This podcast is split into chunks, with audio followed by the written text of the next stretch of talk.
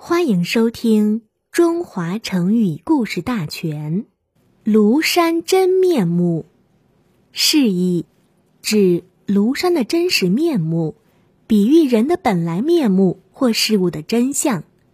出处：宋苏轼《题西林壁诗》。宋代杰出的文学家苏轼，在宋神宗元丰七年出游庐山时，创作了一首。题西林壁的诗，因为是写在山上西林寺的墙壁上，所以呀，才有这样的题目。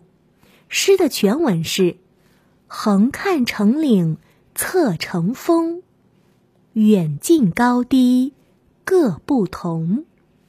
不识庐山真面目，只缘身在此山中。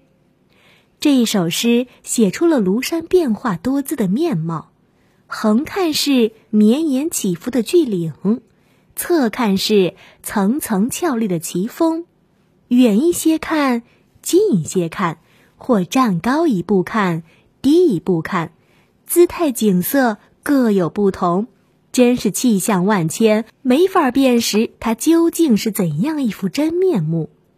诗的后两句。是历来为人们所称道的，凡事物的真相不易弄清，或某人的态度不是很明朗，则常用“不识庐山真面目”来比喻，形容当局者迷。由于自身陷进了复杂的矛盾之中，因此难以清醒客观的分析问题，也常用“不识庐山真面目”，只缘身在。此山中来比喻。感谢小耳朵的收听，期待你们的留言，我们下期见。